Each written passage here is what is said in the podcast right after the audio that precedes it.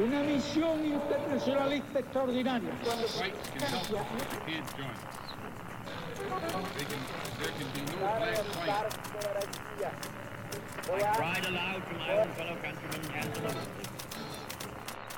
Sua rádio da história.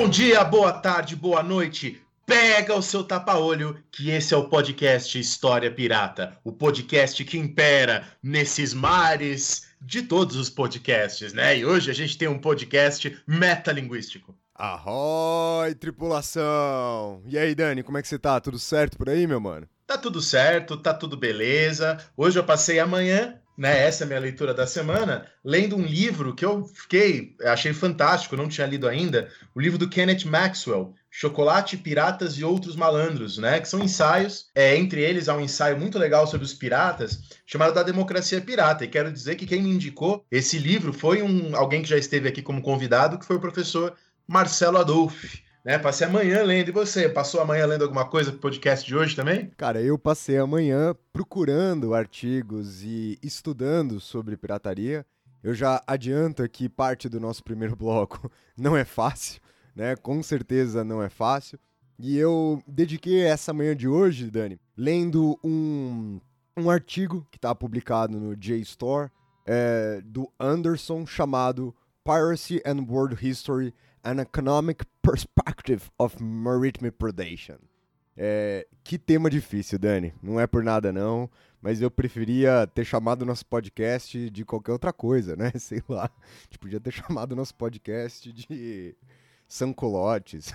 Pelo menos teria mais coisa pra gente. É, e você sabe que na, na, eu, na UNB eu tenho, no, no, momento, eu tenho nove orientandos, né? Alguns de PIBIC, de missão científica, né? Outros de TCC e dois de mestrado.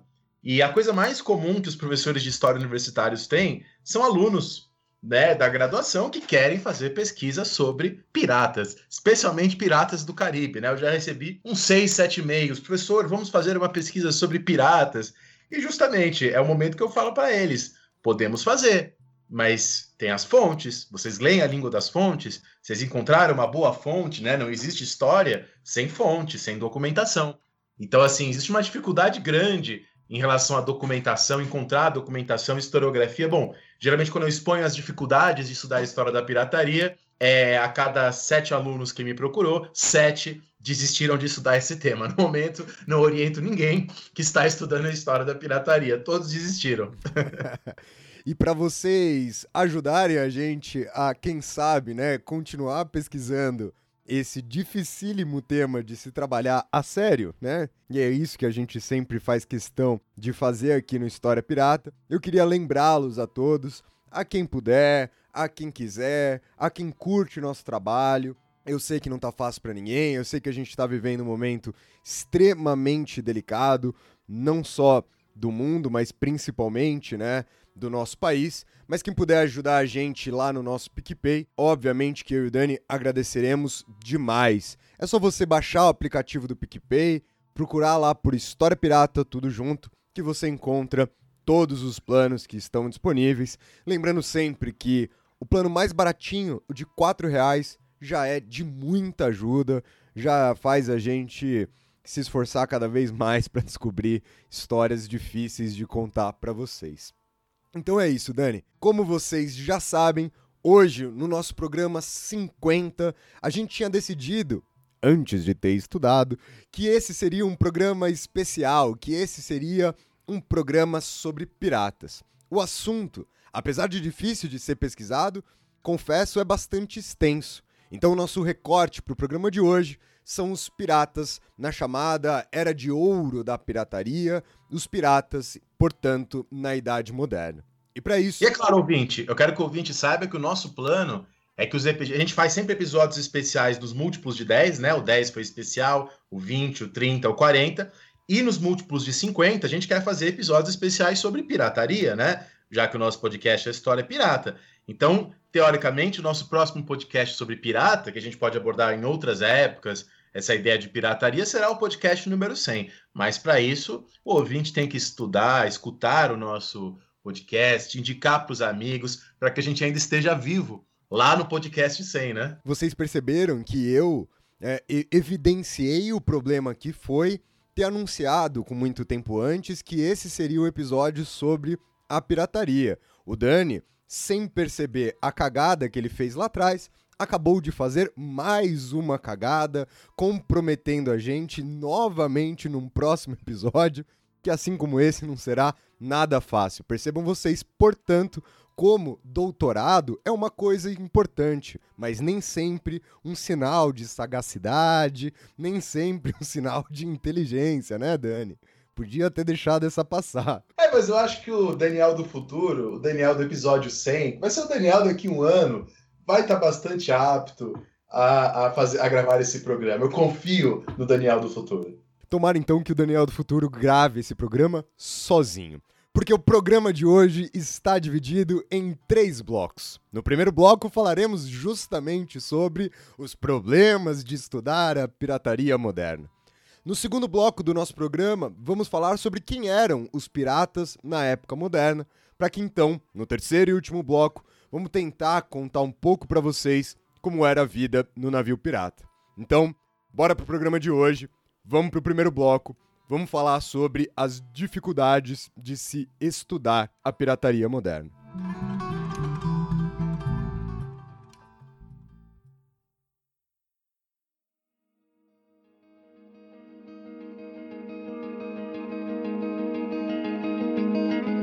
Bom, para começar essa discussão, né, eu já recomendei um livro aqui, que é o livro do Kenneth Maxwell, do Maxwell, e eu quero recomendar outro, né? Em 92, né, portanto, há 20 anos atrás, mais ou menos, houve uma exposição sobre piratas no Museu de Londres, né?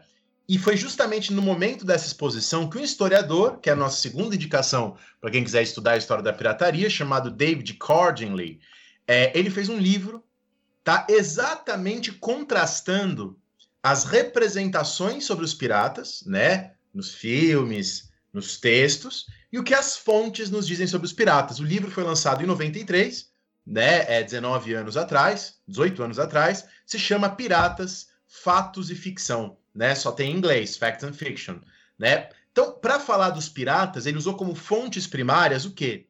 Diários de bordos de navios que perseguiam piratas, né? Então, o que, que as pessoas que perseguiam piratas escreviam nos seus diários de bordo? Relatórios de governadores das colônias, né? Então, pessoas que governavam a Jamaica, Barbados, né, Bahamas, e eram atacados por piratas, e documentos escritos de por piratas capturados e por vítimas de piratas. Então, por essas fontes primárias, ele tentou reconstruir algo sobre a pirataria na época moderna, e para falar de representação, ele falou de três séculos de poemas, filmes, romances, os clássicos, né? A Ilha do Tesouro, que eu li bem jovem na escola, de 1883, e o Peter Pan, claro, de 1904, né? Então, assim, são essas, sobretudo, as fontes para estudar a pirataria. Diário de bordo, relatos de governadores, e, e é engraçado, né? Porque os primeiros livros sobre piratas surgiram logo depois da pirataria que descreviam. Quer dizer, a, a era de ouro da pirataria ela acaba no século XVIII, né? No século XVIII você tem vários piratas perseguidos, presos e mortos. E é exatamente nesse momento que os piratas estão desaparecendo da realidade empírica que eles passam a povoar né, os textos, os romances. É, eu tenho um exemplo, mas não sei se quer acrescentar algo antes, Rafinha. Não, não. Pode, pode seguir nessa pegada aí que eu já acrescento logo após você falar. É, há um pirata, por exemplo, chamado Henry Morgan, né, um famoso pirata, um pirata que saqueou a, a cidade do Panamá 1671. E logo depois foi escrito um texto sobre ele chamado Buccaneers. É, depois eu explico esse nome. É Os Bucaneiros da América, de Alexander Excamelin. É um texto que foi publicado em holandês, em 1678, depois traduzido para o inglês em 1684. E nesse texto, o Excamelin ele descreve o Henry Morgan como um monstro, cruel, depravado, Agora, o pirata Henry Morgan não gostou do best-seller que foi escrito sobre ele. Ele afirmou que o governador da Jamaica, Thomas Modford, autorizou ele a fazer o saque do, da cidade do Panamá e, portanto, ele não era um pirata. E mais, o Henry Morgan levou esse caso desse best-seller escrito sobre ele para os tribunais, ele venceu e recebeu indenizações. Depois o Morgan foi agraciado pelo rei da Inglaterra, Carlos II, com o título de cavaleiro. Depois o Morgan volta para Jamaica e se torna vice-governador, com propriedades, com escravizados. O Morgan era um beberrão. Tá? Inclusive tem um testemunho que conta que o Morgan tinha uma barriga que não cabia no próprio casaco. Não sei se por isso, mas ele passa a ter vários problemas de saúde na época que ele era governador da, da Jamaica, vice-governador da Jamaica.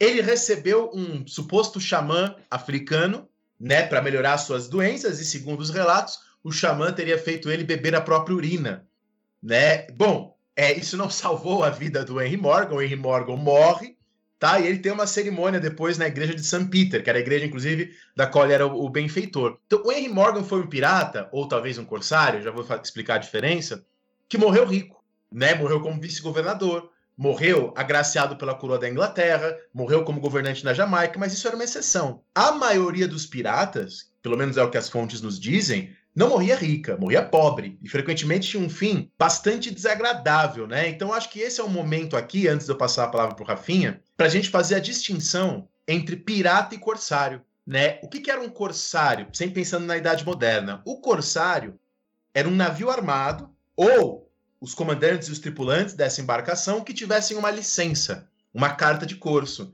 daí o nome corsário. Essa licença a rainha Elizabeth dava para eles, o rei de não sei das quantas dava para ele, para atacar e para aprender os navios de uma nação hostil. Então, a carta de corso era um documento importante para ele mostrar que ele não era um pirata, que ele estava aí sob mando, sob tutela, sob autorização de uma autoridade. Tá? O capitão corsário, além de ter a carta de corso, ele tinha que manter um diário de bordo e depois que ele, que ele fizesse o saque, ele devia entregar o navio e as mercadorias confiscadas para um tribunal da Marinha. E aí, o que, que o tribunal da Marinha fazia? Uma parte do, do que foi saqueado pelo corsário ficava para o rei, né, para o soberano. A rainha Elizabeth I ficou conhecida por ficar com boa parte dos saques que os corsários ingleses faziam sobre as mercadorias espanholas. Né? Então, o soberano pegava a sua parte e o restante do saque era dividido entre o capitão, o dono do navio e a tripulação. Então você percebe que era um empreendimento, né? A coisa do, do corsário. Então o corsário, ele tá amando aí de uma autoridade. Ele tá autorizado por uma autoridade. Ao passo que o pirata já era definido na época de Henrique VIII, na época dos Tudor, como alguém que rouba e saqueia o mar sem autorização. Uma comparação interessante, é, e me parece bastante correta, isso me vem à cabeça agora, né? Você, na Inglaterra, se você andasse pelos campos a ermo, você podia ser preso por isso. Né? Você podia ser preso como um mendigo. Então, se você fosse, por exemplo, um ator, fizesse parte de uma companhia de teatro como Shakespeare, para você poder ficar circulando sobre, no território inglês, você precisava estar sob a proteção de um lord.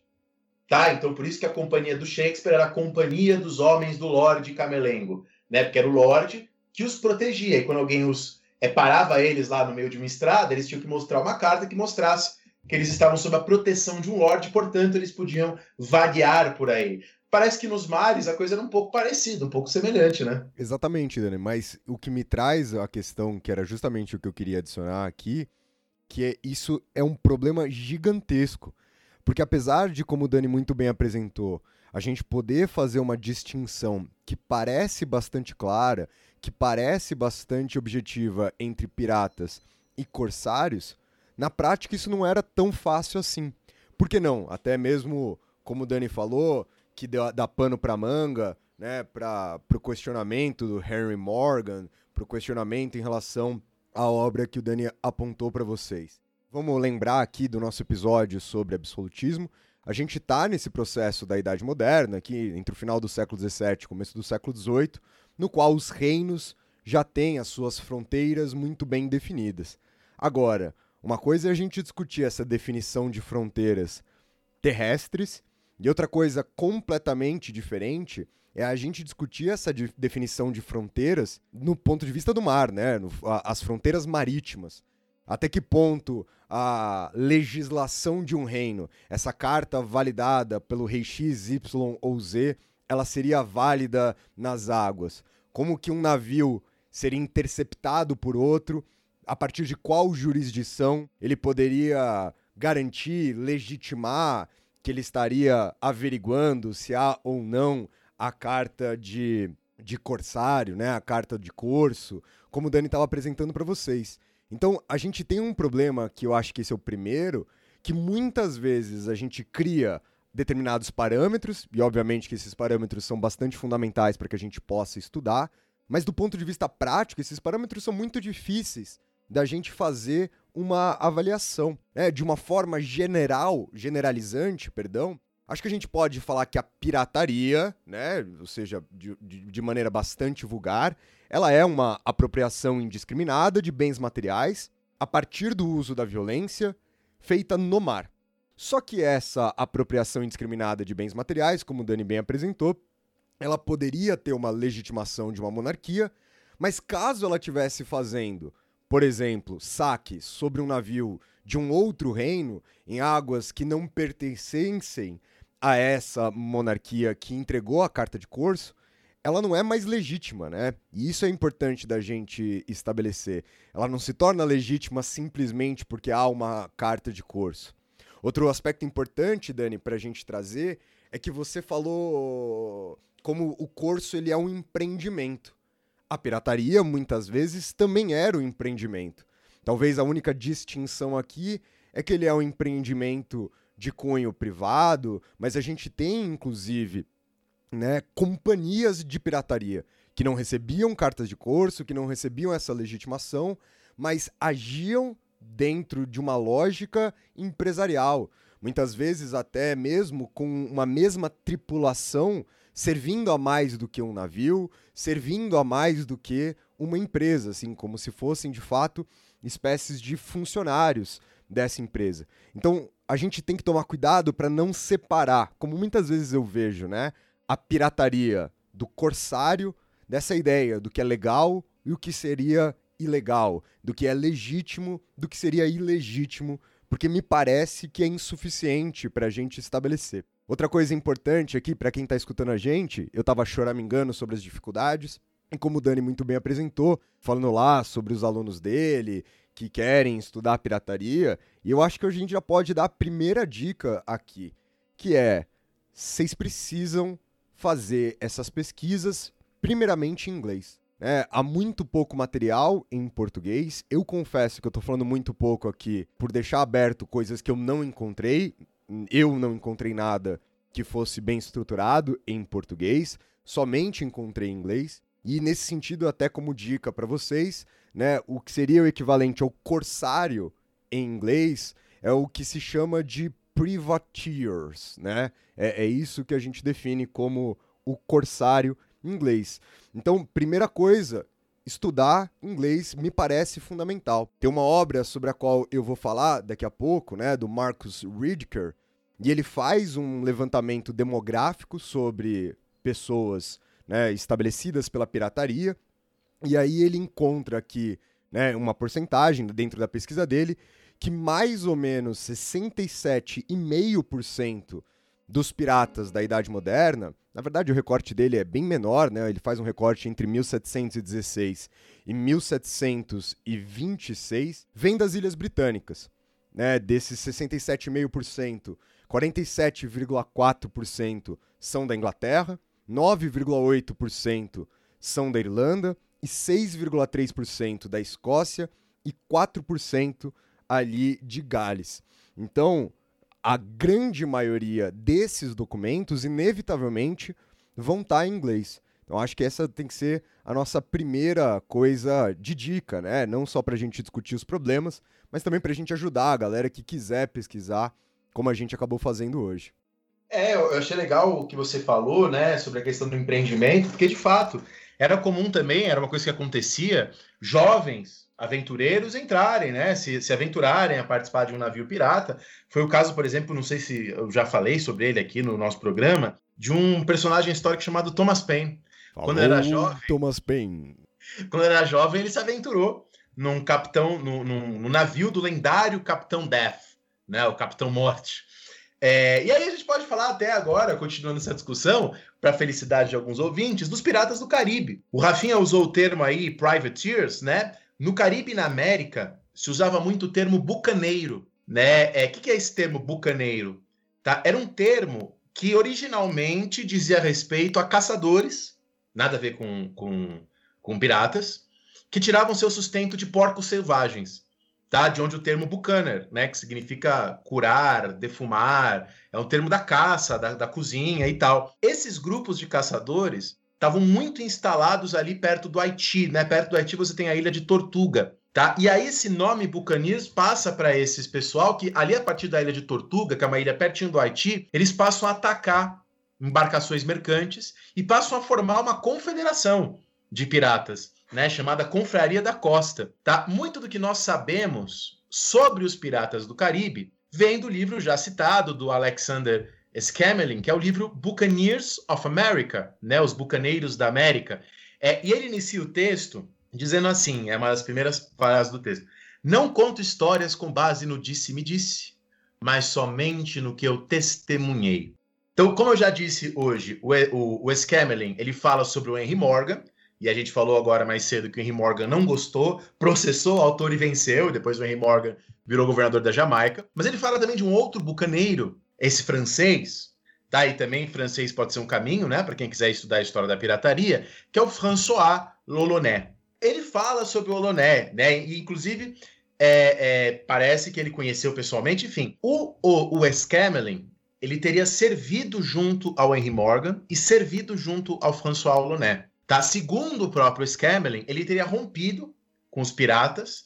É, o Morgan foi o último que ele serviu, né? Então ele teria rompido com o Morgan justamente no ataque do Panamá, né, que eu citei anteriormente. E aí depois que ele rompeu com o Morgan, o Scamelin teria voltado à Europa. Em Amsterdã ele publica esse livro, né, Os Bucaneiros da América, que deixou Henry Morgan bravinho. É, é curioso, porque depois de servir a esses piratas, de publicar um best-seller e de brigar com deles, segundo o, o, as fontes nos dizem, o Escamelin voltou para a pirataria. Ele voltou para os mares. Tá? Isso em 1697. E ele passou a servir os piratas como um cirurgião. Mas enfim, eu já falei o que o Escamelin disse sobre o Henry Morgan. Mas o que, que ele disse sobre esse outro pirata, o pirata francês, o Oloné? Ele disse que o Oloné era um homem impiedoso. Era um homem temido devido às suas torturas, assassinatos e a tortura preferida do Oloné, segundo o Escamelin, era o assim chamado encordoamento, que vocês já viram nos filmes, né? Amarrar a pessoa com cordas em volta de um mastro.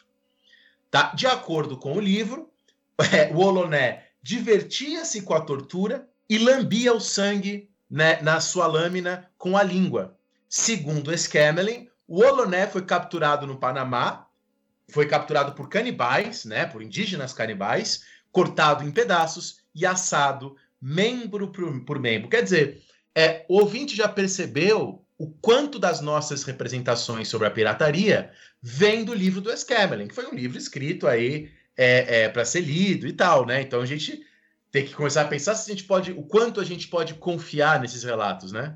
E eu acho que tem duas coisas no que o Dani falou que são bastante importantes. A primeira é sobre essa nossa, de novo, né? Eu vou insistir na questão da catalogação das formas de pirataria ou nas formas de violência utilizadas no mar para fazer apropriação de bens materiais. Mais uma vez, a coisa dos bucaneiros, que a gente vê tantas obras tentando caracterizar com exatidão e etc. A gente tem né, um trabalho do Cornwell sobre Cornell que escreve vários romances históricos sobre os bucaneiros. E aí, mais uma vez, eu vou aqui mostrar para vocês como isso é difícil. Porque muito desse trabalho dos bucaneiros, ou pelo menos daqueles que se auto-intitulavam bucaneiros, eram trabalhos terrestres. E aí me parece que a gente estabelecer uh, o, o bucaneiro como se ele fosse um pirata, mais uma vez, difícil, né? Porque se a gente está pensando nessa pirataria a partir da apropriação indiscriminada de bens materiais no ou pelo mar, quando você faz isso pela via terrestre, eu acho que a gente pode demonstrar que isso não se encaixa perfeitamente no que a gente está aqui partindo do pressuposto ser a pirataria. Os bucaneiros têm algo em comum e como o Dani bem apresentou, a gente não só tem grandes empreendimentos de bucaneiros, grandes companhias de bucaneiros, na Inglaterra, principalmente ali na região da Jamaica, mas também franceses. E eu acho que o que eles conseguem se estabelecer em comum, na verdade não é o que eu acho, né, o que eu estou estudando aqui, é que eles têm um inimigo em comum, que é a Espanha. Né? Os bucaneiros eles agem quase que predominantemente contra os empreendimentos espanhóis ali na região da América Central, ali na região do Caribe. A segunda coisa que eu quero trazer para vocês, agora já falando diretamente sobre o uso dessas fontes, eu acho que vocês conseguiram perceber como diversas vezes o Dani, ao fazer essas descrições né, do, dos livros que ele está apontando aqui para vocês, como elas são repletas de adjetivos. E essa é uma discussão que a gente teve alguns podcasts atrás, quando a gente falou com o Henrique Mondanês sobre Alexandre o Grande. E como isso, para nós historiadores, é algo delicado, né? Então ele era perverso, ele era corajoso, ele era. A gente já vai falar sobre isso, né? Mas normalmente a gente tem livros falando os piratas mais malvados, os piratas mais perversos. E como isso não somente é uma problemática, porque como é que você vai atestar o adjetivo XYZ, mas como também isso diz respeito a uma questão de época, a uma questão de valores. E aí eu vou retomar um, um outro podcast que nós gravamos aqui, o podcast com Leandro Rust, sobre a violência na Idade Média. Então, até mesmo isso, né? Medir essa perversidade, medir o quanto o pirata é mal, medir, até mesmo como eu mostrei para vocês, a legalidade ou não dessas ações, é algo extremamente complexo e que deve ser a primeira coisa que vocês, pesquisando sobre esse tema, devem tomar cuidado. Então, perverso para quem? Perverso segundo quem? Perverso e assim por diante. Como vocês podem notar, a maior parte dessas primeiras obras são contemporâneas a essas ações. E isso nos faz questionar esses fatos. Ô Dani, você tem mais alguma obra do século XVII ou a gente pode tratar agora daquela que vai ser a grande e o maior problema para falar sobre pirataria. É, porque ótima, ótimas colocações, Rafinha, porque justamente essa obra do Scamelin, ela é muito importante, né, a gente conhecer os textos sobre pirataria, porque ao mesmo tempo a gente também não está dizendo que tudo ali é fantasioso, que tudo ali não tem nada a ver com o que aconteceu, a gente está dizendo que é uma fonte, né, e como qualquer fonte, ele nos diz muitas coisas e a gente tem que avaliar criticamente, né? É, isso é no século XVII, mas a nossa representação sobre piratas, essa que passa para os filmes, essa que a gente vê lá é, é, nos Piratas do Caribe, deve-se sobretudo a uma obra do século XVIII, né? Como você já colocou, que é uma obra de 1724, eu já vou explicar depois, que é exatamente quando os piratas estão começando a sua decadência. É uma obra de 1724 chamado, aí chamada A História Geral dos Piratas. É uma obra de Charles Johnson, de 1794. O, o título inteiro do livro é The General History of the Robberies and Murders of the Most Notorious Pirates. Que eu acho que reforça o que eu estava falando, né? A história geral dos roubos e assassinatos dos mais notáveis piratas. E curioso que esse texto, e se você for na Amazon, vocês vão encontrar ainda assim, ele foi atribuído ao Daniel Defoe, né, o do Robson Crusoe, que é um texto contemporâneo a esse, da mesma época. E ainda é vendido às vezes como do Defoe, mas muitos historiadores dizem que não há nenhuma prova, não há qualquer prova de que esse texto, a História Geral dos Piratas, é do Defoe. Muito provavelmente essa história é do tal do Capitão Johnson. Porém, é, a gente não sabe quase nada sobre esse tal desse Capitão Johnson, muito embora a maioria das nossas histórias sobre piratas se baseiem nesse livro. É fato também, isso eu tirei do Kenneth Maxwell, que inclusive é um texto em português, né, sobre os piratas. É, há histórias nesse texto, História Geral dos Piratas, que batem com o que está em outras fontes sobre o assunto. Eu acho, eu acho que é o caso, por exemplo, da história do Edward Teck, conhecido entre nós como o Barba Negra, né? Porque ele deixava a barba crescer e ele amarrava a barba com fitas pretas. Então, há mais de uma fonte falando coisas semelhantes ao que diz a história geral dos piratas. Então não é para a gente descartar. É quando, quando o historiador pega a fonte, ele vai tentar entender por que, que ela foi escrita, com qual objetivo, por quem, a partir de quais referências. Né? É, para o historiador, não existe fonte verdadeira ou falsa. Toda fonte é verdadeira porque toda fonte nos fala alguma coisa. Se ela não nos fala sobre o que foi mesmo Barba Negra, ela pode nos falar sobre as representações sobre o Barba Negra. Tá? Então, quando a gente fala é da dificuldade de lidar com essas fontes, os historiadores não trabalham com verdade e mentira nas fontes. Eles trabalham com qual verdade. Então, ali é uma verdade sobre o que aconteceu de fato no navio, ou ali é uma verdade sobre um boato, ou ali é uma boato também é história. As representações também são história. As mentalidades, como se dizia antigamente, também são história, né? Perfeito, Dani, perfeito. É um livro super interessante, o General History. É, é um livro muito interessante, muito legal. Ele traz pequenas biografias de uma série de piratas. Essas biografias estão repletas desses adjetivos, estão repletas dessas conotações que a gente está falando. E como o Dani falou, é algo que a gente não consegue averiguar né, a sua, a sua con consistência da onde essas informações são retiradas.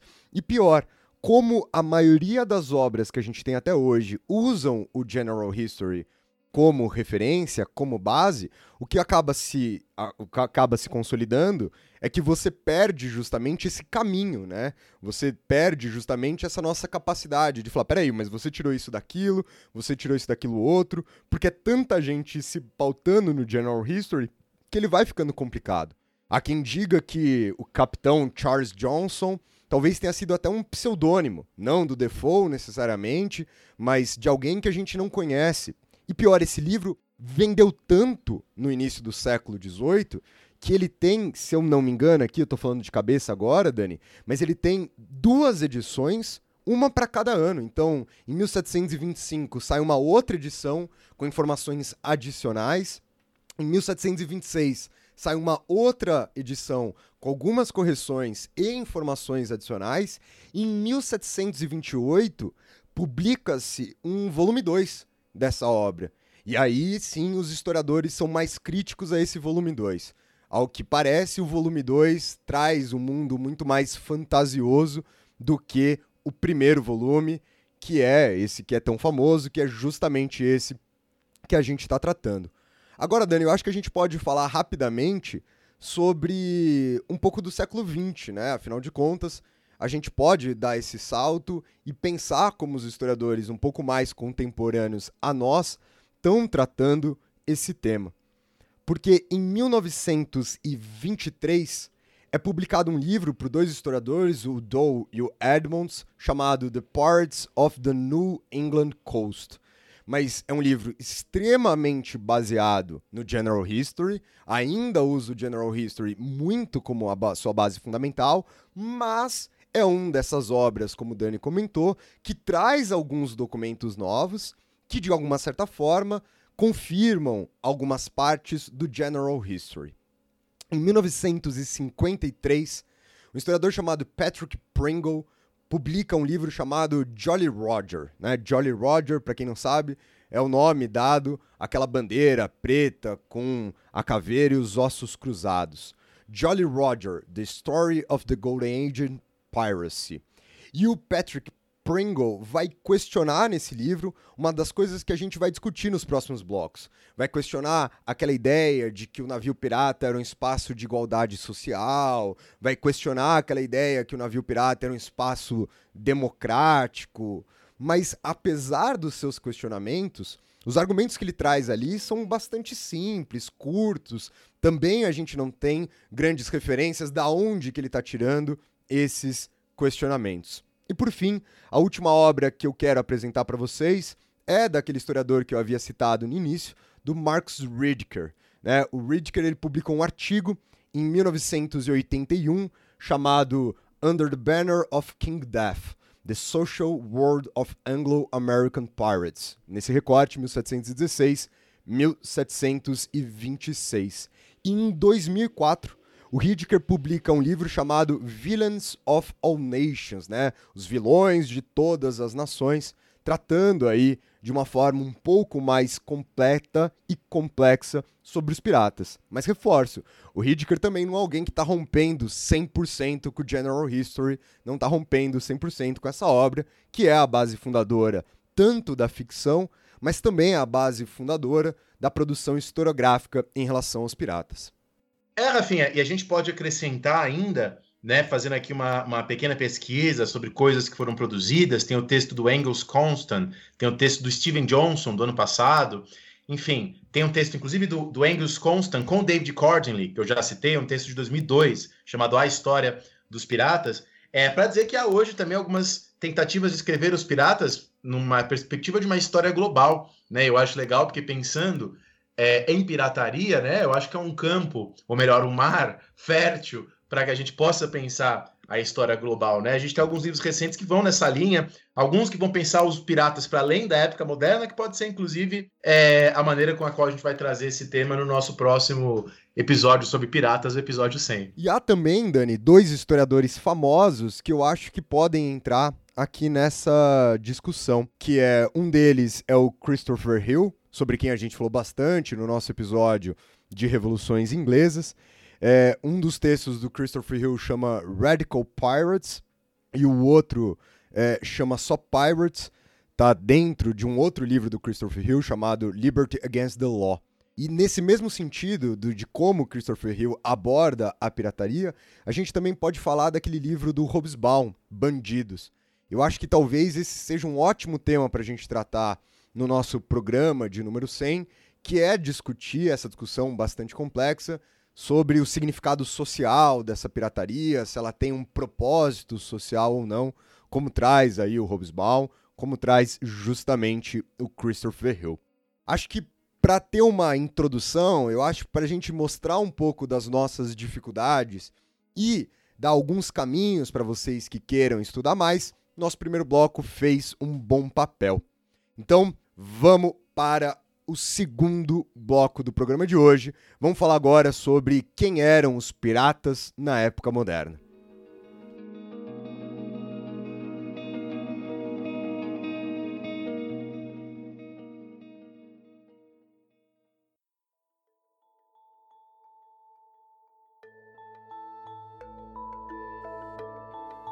Bom, a gente já citou aqui os bucaneiros do Caribe, né? Mas a gente tem que pensar também que não é apenas no Caribe que nós tínhamos piratas, pensando só na época moderna, que é o nosso recorte de hoje.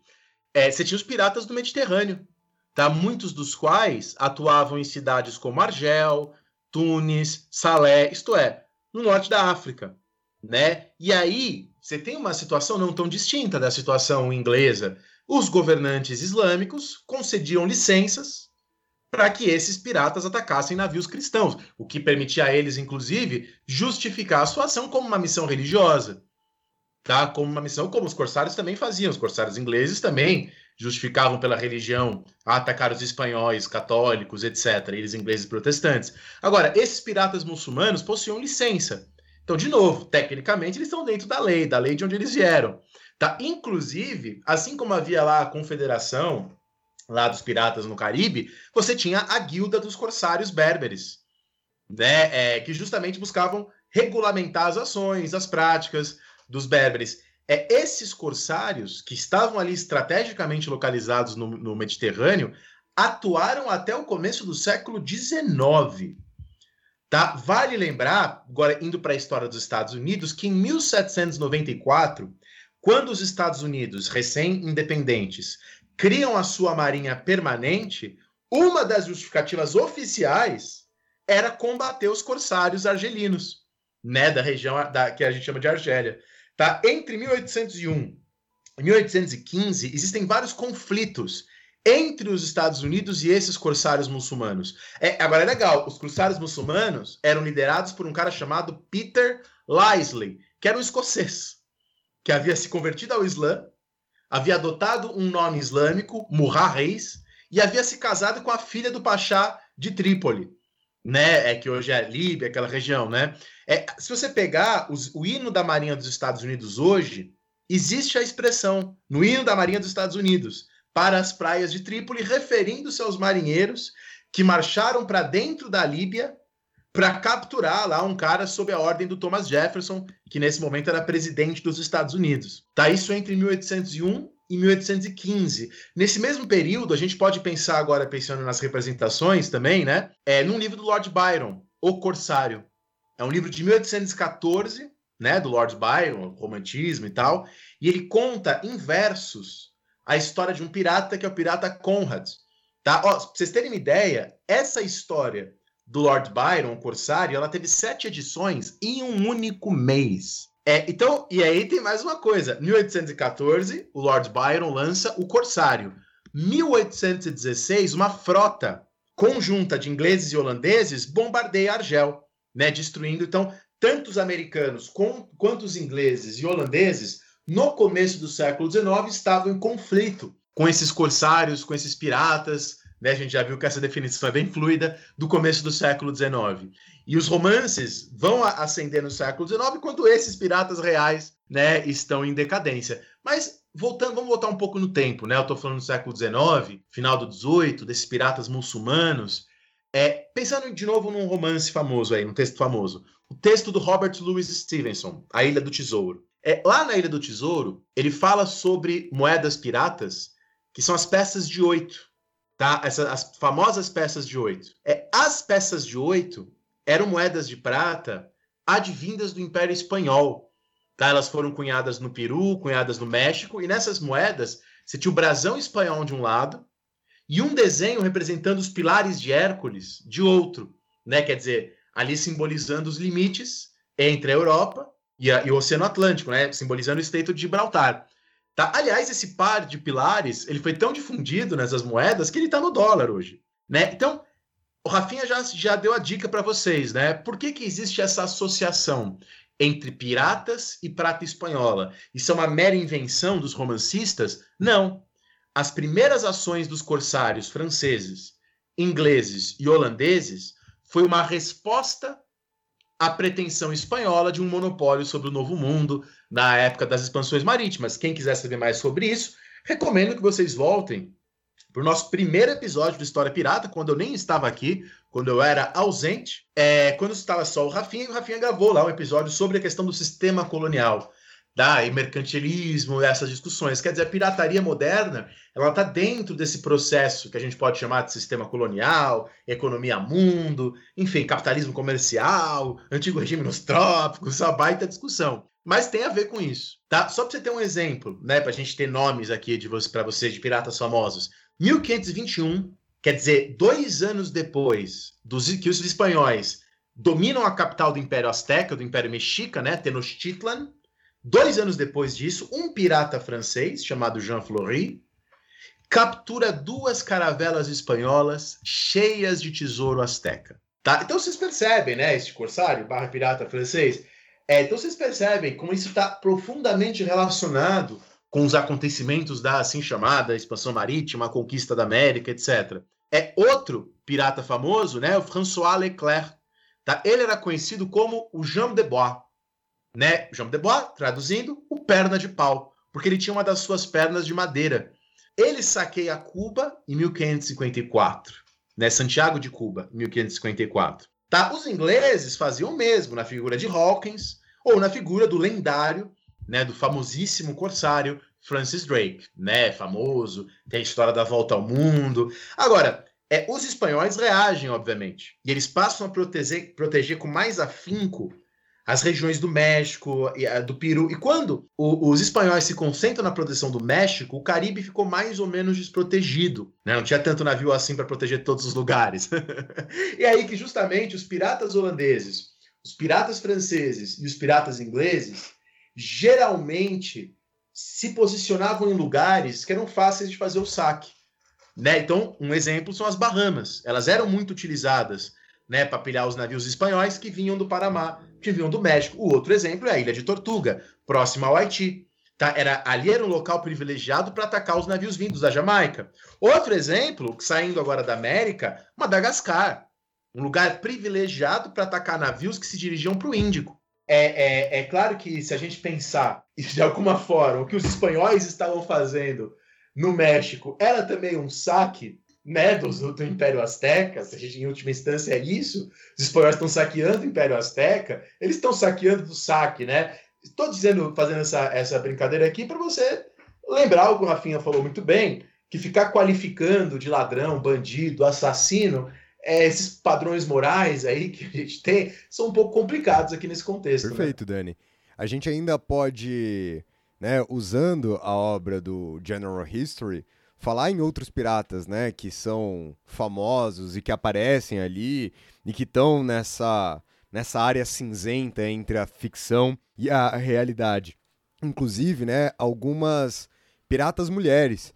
E essa foi uma das coisas que eu comecei a pesquisar aqui entre ontem e hoje, quando a gente se preparava para fazer esse programa, que a primeira coisa que me veio à cabeça, quando você lê, por exemplo, né, a descrição da, da famosa pirata irlandesa, a Grace O'Malley, ou da Anne Bonny, ou da a pirata ali da região da China, né? A Cheng Yisuao, não sei aqui se meu chinês funcionou ou se não funcionou, mas a primeira coisa que me veio à cabeça é se isso não seria uma inversão, se isso não seria uma história mais contemporânea que está buscando justamente favorecer, pensar o protagonismo das mulheres em meio a esse processo. E é curioso porque não, né? Elas estão ali no século XVIII sendo faladas pelo, pelo livro do Capitão Johnson, pelo livro do General History. Então é interessante a gente pensar como de fato a gente tem produções ali que ficam extremamente delicadas da gente definir ou não. Porque quando você pega a Grace O'Malley para ler, a gente vê na história da Grace O'Malley, e eu recomendo que vocês leiam a história dela, até mesmo porque, é, como história, ela é muito interessante, ela é, ela é muito legal, mas como a gente vê vários dos nossos valores mais contemporâneos, várias questões, por exemplo, das lutas feministas, das relações entre homens e mulheres que muitas mulheres hoje estão disputando, estão lutando. Por exemplo, a Grace O'Malley ela casa muito nova, ela casa com 16 anos. O marido dela acaba sendo acusado de um crime e ele vai ser assassinado e ela vai se casar de novo, né? Ela se casa de novo com Richard Burke, né? Só que nas lendas da Grace O'Malley, ela, ao se casar de novo, temendo ser subserviente ao marido, ela obriga ele a assinar quase que um, um, tratado de casamento, quase que um contrato de casamento, alegando que eles iriam passar, ó, ó, ó, sente só, por um período de experiência. E que se ela não tivesse feliz no primeiro ano do casamento, eles poderiam se separar, né? Então, é, é legal a gente pensar nisso, porque quebra vários dos paradigmas e me impressiona ainda mais isso está sendo escrito no século XVIII, de fato. Então, como a gente está falando desde o começo, por mais que a gente possa questionar ou não a veracidade do General History, o fato disso estar tá sendo escrito em 1724 é, no mínimo, extremamente interessante, você não acha, Dani? Eu acho muito, muito interessante, né? Muitos desses. A gente projeta muito coisas que são mais do século XIX do que da época moderna, a gente projeta muito na época moderna, isso em vários aspectos. Né? Exatamente, exatamente. E outra coisa, Dani, que eu queria apontar nesse nosso segundo bloco, para as pessoas tentarem entender um pouco melhor sobre quem eram os piratas aqui na Idade Moderna, eu queria mais uma vez pegar a obra do Marcus Hidker e dar um panorama bem geral sobre o perfil aí dos piratas. Os piratas, em sua grande maioria, eles tinham seus 20 e muitos anos né? De novo, com as pesquisas demográficas que o Riddick faz, ao que tudo indica, tinham poucos piratas acima dos 30 e poucos, ainda mais poucos, acima dos 40. Em geral, eles eram homens, temos aí as exceções, como eu falei para vocês, como a Annie Bonny ou como a Grace O'Malley, mas eles eram homens, tinham um passado atrelado ao conhecimento marítimo, ou sei lá, já tinham participado de navios mercantes, já tinham participado da marinha, e muitos deles, inclusive, principalmente aqueles que vão representar os grandes empreendimentos, seja de pirataria, sejam de corsários ou sejam de bucaneiros, eram pessoas experientes da marinha, não necessariamente o capitão. Né? Não estou aqui falando que o capitão era alguém necessariamente experiente, mas a pessoa que está por detrás, organizando essas viagens. E eu acho que esse já é uma primeira coisa interessante. Os piratas, eles sem sombra de dúvidas, eram menos livres do que a imagem que a gente vende, né? Não é um empreendimento tão independente assim, como muitas vezes aparecem nos filmes ou aparecem aí nos textos, nos livros, nas obras de ficção. Eu acho que aqui então deu para dar um panorama geral sobre quem eram os piratas na Idade Moderna E a gente pode partir para o nosso terceiro e último bloco do programa de hoje, falando um pouco sobre como era a vida no navio pirata.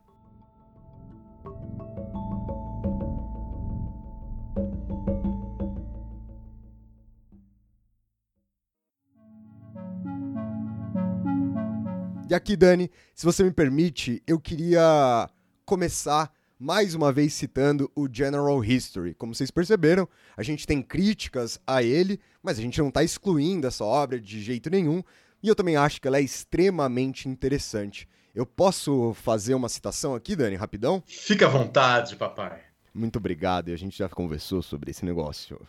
Eu vou lamber a minha faca na sua fuça. E eu acho que isso é uma coisa interessante, Dani, porque quando a gente fala de como era a vida nos, no navio pirata, e aqui eu quero tratar do assunto da organização do navio pirata, né?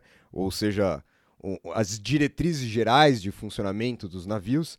Esses são documentos que ainda a gente encontra. Esses são documentos que alguns ainda estão disponíveis até hoje, né? É o que se chama de articles. Eu não sei como eles estão como traduzir isso exatamente para português, não sei se é artigo, se é essa tradução de fato ao pé da letra, que, que, que, que demonstraria esse mesmo significado, mas que é basicamente a legislação do navio, que é basicamente o funcionamento do navio. E a gente tem ainda hoje pelo menos oito desses articles, né, oito desses documentos integralmente disponíveis. Alguns que sobreviveram não na sua integridade, mas a gente tem oito desses documentos definindo o funcionamento desses oito navios que eles tratavam. Agora, no General History, ele define a diferença entre alguns navios específicos. E aí eu queria falar para vocês. No navio do capitão Bartholomew Roberts, a gente tinha as seguintes regras. Regra 1: Todo homem tem direito a voto nos assuntos do momento. Tem igual direito a provisões frescas ou bebidas fortes, asseguradas a qualquer tempo, e de usá-las à vontade, a menos que a escassez, coisa não rara entre eles, tornasse necessário para o bem de todos votar por um racionamento. 2. Todo homem tem o direito de ser convocado, segundo a lista, ao Conselho dos Prêmios, porque, sobre, a sobre acima de sua devida parte, nessas ocasiões, tem direito a uma muda de roupa, mas, se lesar a companhia no valor de um dólar, em prataria, joias ou dinheiro, sua punição será o desterro. Desterro é quando você deixa o cara sozinho, na praia, numa ilha isolada, lá, aí bem Piratas do Caribe, né? Com arma de fogo, para se ele quisesse matar, e assim por diante. 3. Ninguém deve jogar cartas ou dados por dinheiro. 4. As luzes devem ser apagadas às 8 horas da noite. Se algum membro da tripulação após essa hora ainda permanecer inclinado a beber, deverá fazê-lo no convés. Eu acho da hora porque não é que você não pode beber, mas só vai poder beber depois das 8 no convés. 5. Os tripulantes devem manter suas armas de fogo e alfanges limpos e prontos para o serviço. 6. Não é permitida entre a tripulação a presença de nenhum menino ou mulher. Se algum homem for descoberto seduzindo alguma mulher e a levar para o mar disfarçada, será punido com a morte. No General History, a história da Anne Bonny é que ela ficava navegando vestida de homem. 7. Quem desertar o navio ou se recolher aos seus aposentos durante uma batalha será punido com a morte ou com desterro. 8. Nenhum homem deve agredir outro a bordo, e toda disputa, quando as partes não chegarem a uma reconciliação, deve terminar num duelo na praia, com a espada e a pistola. O contramestre do navio os acompanhará até a praia, com assistência que julgar adequada, e colocará os querelantes costa com costa e depois os fará dar alguns passos. É aquele clássico de filme de, de faroeste, né? Os caras viram de costas, dão alguns passos, depois viram para tirar. 9. Nenhum homem pode falar em mudar seu modo de vida até juntar mil libras. Se para conseguir essa quantia perder um membro ou, ou, ele acabar morrendo, essa quantia vai ser dividida pelo navio. 10. O capitão e o contramestre recebem duas partes do prêmio: o imediato, o mestre e o homem de armas, uma parte meia, os outros oficiais, uma parte e um quarto. 11. Os músicos devem descansar no sábado mas nos outros seis dias e noites descansam apenas se receberem autorização especial. E aí tem nos outros barcos, né? Como funcionava nos outros barcos. Então eu vou citar aqui só algumas que eu acho que eu acho interessante, né? No, no, a bordo do Revenge, de outro desses barcos. Lembrando sempre que eu tô aqui citando o General History, né? Ele fala assim: o homem que fumar no porão, sem tampa no cachimbo, ou carregar uma vela acesa sem lanterna, deverá sofrer a mesma punição estabelecida no artigo anterior, né? Que ele ia ter que ser julgado por todo mundo e assim por diante. As regras a bordo do Adventure Galley, de novo, sempre falando lá do General History. Se um homem se mostrar covarde no combate, perderá a sua parte. E eu acho, Dani, que o, interessante, eu queria ler essas coisas aqui, como a partir dessas regras, que estão lá no General History, eu acho que muita da conotação moral, de caráter, de persona dos piratas nas obras foram sendo demonstradas, né? Então essas coisas do tipo, ah, o pirata não pode abandonar o navio, ah, o pirata segue regras muito estritas, isso é muito trabalhado lá no Piratas do Caribe. Os caras estão lutando, aí de repente alguém lembra de uma regra, e aí tudo tem que parar.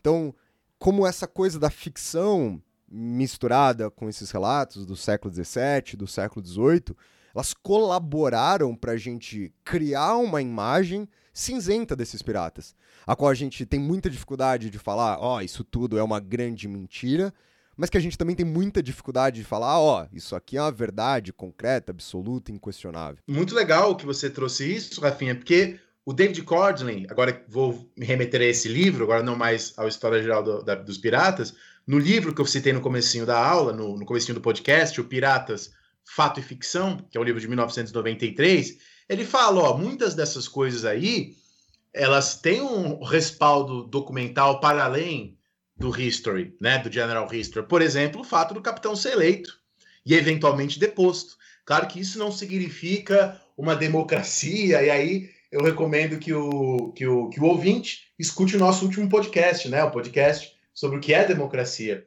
Mas ele tem uns casos que ele apresenta lá no, no, no Mitos e Verdades, no Fato e História. É, ele fala, por exemplo, do John Rakan, né, que é conhecido como Calico Jack, porque ele usava roupas coloridas, né, esse capitão John Rakan, esse capitão Jack. Ora, o capitão Jack assumiu o comando de uma embarcação em 1718 justamente porque o antigo capitão, o capitão anterior, havia desistido de um ataque, e aí ele foi deposto pela tripulação. Outro exemplo que ele dá o Henry Avery, que é conhecido como Long Ben. Tá? O Long Ben ele assume o comando de um navio porque o antigo capitão era beberrão e também teria sido deposto. Aliás, é, é, esse, é esse capitão que captura o navio, eu não sei falar também as línguas, nenhuma das línguas da Índia, mas ele captura o navio Ganji Sawai, que era o maior navio do Gran Mongol da Índia, né, do soberano, entre aspas, da Índia. Tá? E as façanhas do, do, do Long Ben são contadas numa peça chamada O Pirata Bem Sucedido, de 1703. Mas as fontes dizem, inclusive, que o Long Ben morreu pobre. Ele perdeu suas riquezas todas em trapaças. Né? Isso é uma coisa até, Rafinha, que você costuma falar sempre, né? Em sala de aula, como os piratas gastavam o seu dinheiro. Né? Depois você pode até trazer isso. Mas só para falar mais algumas coisas que esse autor, o David Cordley, diz que também estão na história geral da pirataria, ele fala, ó, geralmente as tripulações firmavam contratos por escrito, contratos que faziam regras, né, sobre comportamento a bordo, sobre distribuição de saques, e aí que vem esses estatutos, né, como o estatuto do Bartolomeu Roberts de abandonar alguém numa ilha deserta caso ele fizesse uma trapaça. Né? Você tem as bandeiras, as bandeiras geralmente eram vermelhas e negras, e adornadas aí com caveiras, corações sangrentos, ampulhetas, lanças, cutelos, esqueletos. E no século XVIII, as caveiras e os ossos cruzados se tornam aí mais, mais presentes. Como o Rafinha falou, e o Cordley endossa, né, do História Geral dos Piratas, os piratas, em média, tinham ali 27 anos, estavam ali em torno dos 30. Tá? Muitos capitães não aceitavam homens casados na sua tripulação. Se for casado, casado não. Casado não pode. Tchau, casado, para usar o meme, tá? E alguns historiadores, mais de um inclusive, escreveram bastante sobre a questão da homossexualidade entre os piratas. Tá? Há um historiador chamado Burke, num texto em inglês chamado Sodomia e Tradição Pirata. Tá? E esse historiador ele usa diversas fontes para falar sobre a homossexualidade entre os piratas e que, segundo ele, ela era reconhecida como legítima ali, que fazia parte. Outro historiador, o, Rogoz, o Rogozinski, né, num livro chamado Pirates, ponto de exclamação, é, ele mostra, inclusive, a existência de um termo chamado matelotage. Né? Matelotage vem de mate, que significa companheiro, brother. Então, matelotage seria o ancestral da, da atual broderagem. Né? O que, que era a matelotage? Eram camaradas que lutavam lado a lado, dividiam suas posses e tinham um relacionamento também entre esses dois homens.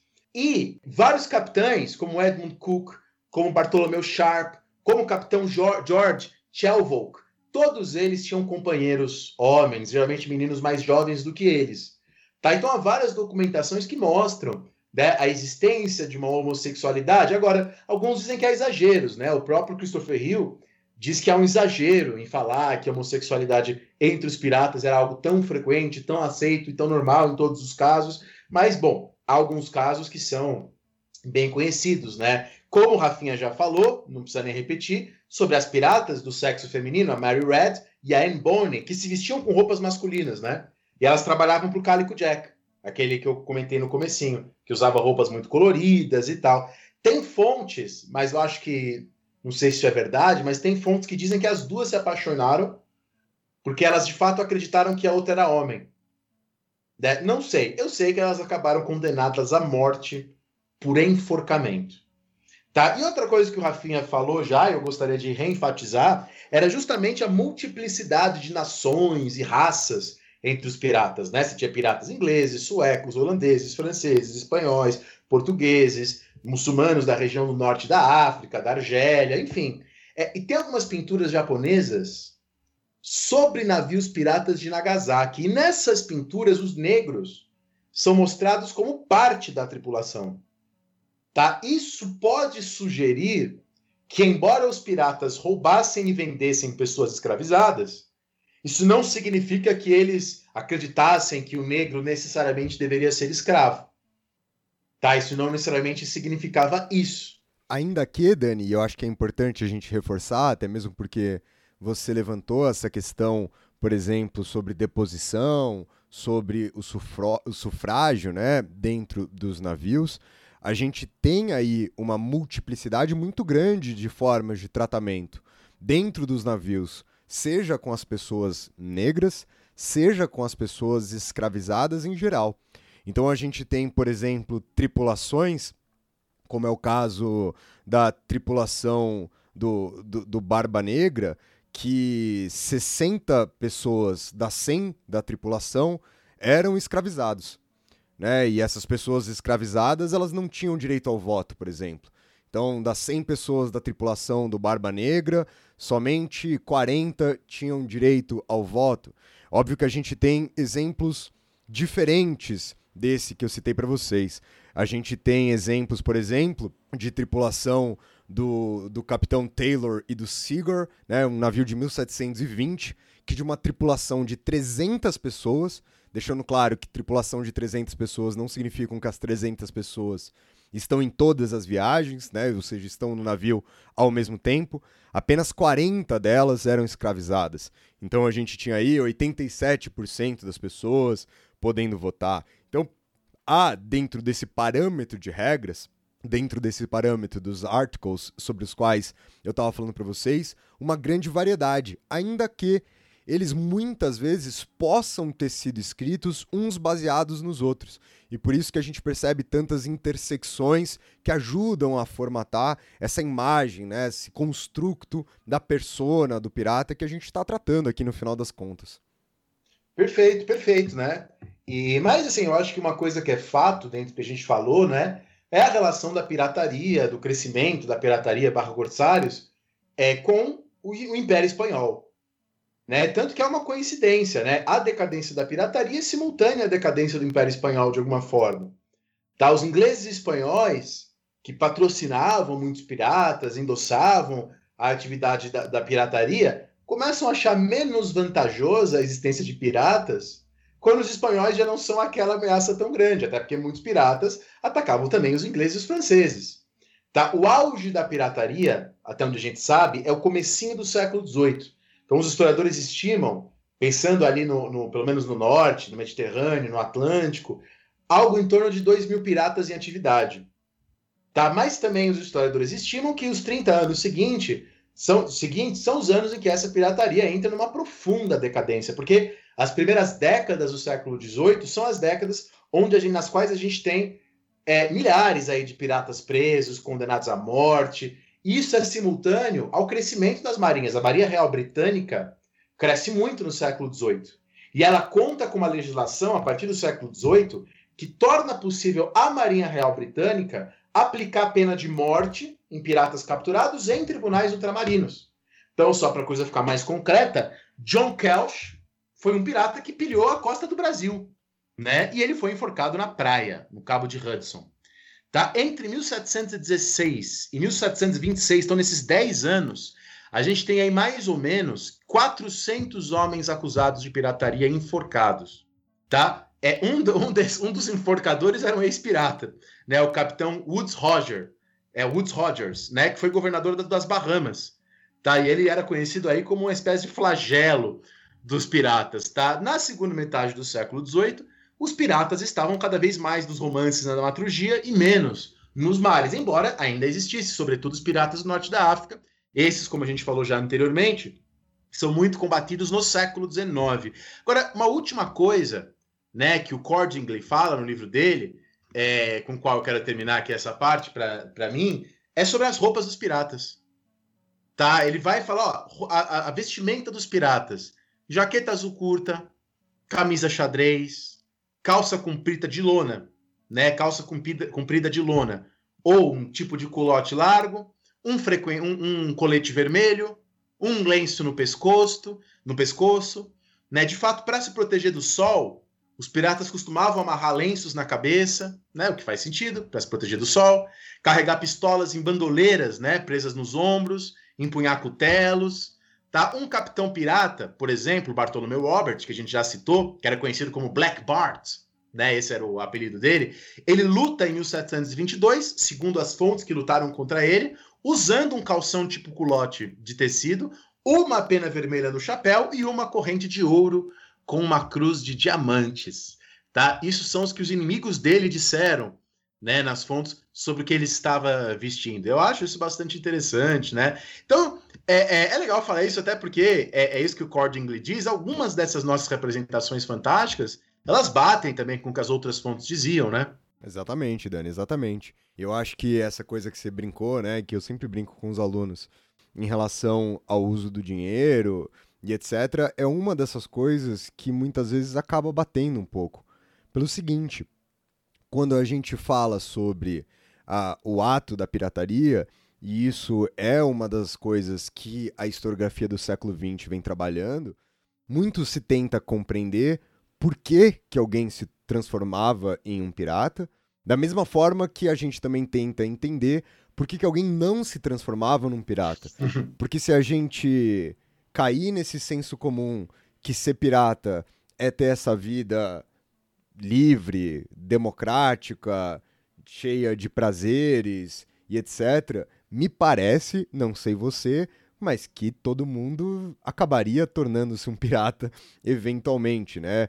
Porque a gente olha para isso num sentido estritamente positivo e etc. De fato, quando a gente pega levantamento financeiro, parece que as recompensas que os piratas conseguiam eram superiores aos pagamentos da marinha, né? Então, no caso da Inglaterra, assim, então um marinheiro poderia ganhar mais dinheiro dentro de um navio pirata do que servindo a marinha inglesa, ou né, um, um corsário poderia também ter mais lucros do que servindo diretamente a marinha inglesa.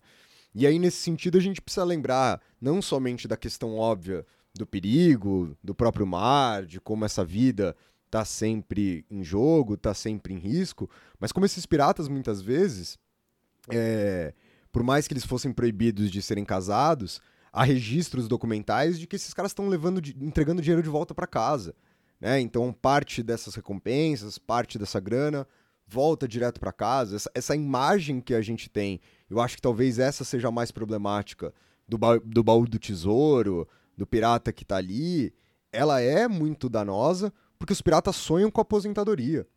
Né? E, e isso é uma constante nos documentos. Tanto como eu li para vocês é, no, nos articles dos navios, há uma quantidade mínima que esse pirata precisa arrecadar de dinheiro para ele poder se aposentar. E me parece que se há uma quantidade mínima, é porque se esse mínimo não fosse estabelecido, esse pirata se aposentaria antes de atingir esse mínimo, né? Se há essa restrição é porque provavelmente havia um interesse de se lá, abandonar essa vida do pirata. Então eu acho que esse pode ser o grande tema do nosso programa de número 100, que é discutir mais a fundo essa composição política, essa composição social dos navios, para que a gente possa entender um pouco melhor se é ou não algo de fato democrático, se eles estudam outras pessoas, me parece que isso seria o elemento fundamental, né? Se essas pessoas estão lendo alguém, se essas organizações são formadas a partir do quê? Há algumas obras aqui, Dani, que eu já separei para a gente fazer esse nosso programa de número 100 e acho que a gente pode deixar para curiosidade da galera. Assim, né, a gente mantém o pessoal atento por mais 50 episódios. Mas é claro, né, vocês têm que continuar assistindo, compartilhando, eventualmente dando um realzinho ali no PicPay para que a gente sobreviva até os 100 anos aqui do episódio.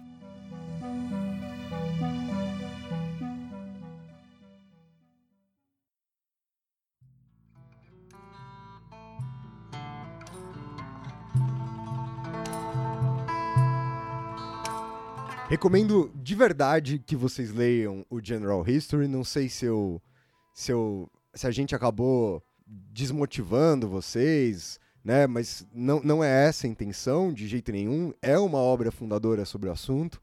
Ela precisa ser lida, até mesmo para que a gente possa questioná-la, até mesmo para que a gente possa discutir mais e mais a fundo sobre esse tema. Leiam também essas historiografias recentes que a gente está citando pois elas tratam do General History e fazem as suas críticas, assim a gente vai entendendo e vai buscando novas documentações. É isso, gente. Muito obrigado por quem escutou a gente até aqui. Não esqueçam de comentar lá no nosso Instagram, no História Pirata, o que, que vocês acharam do programa de hoje. Tamo junto, um abraço para vocês e até o próximo programa. Falou, pirataria!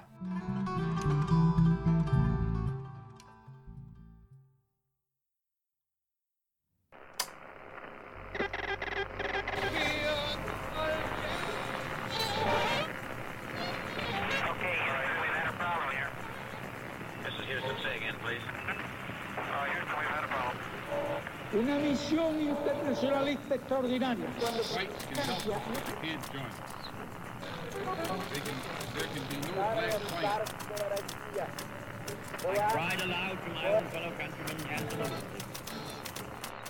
Sua rádio da história.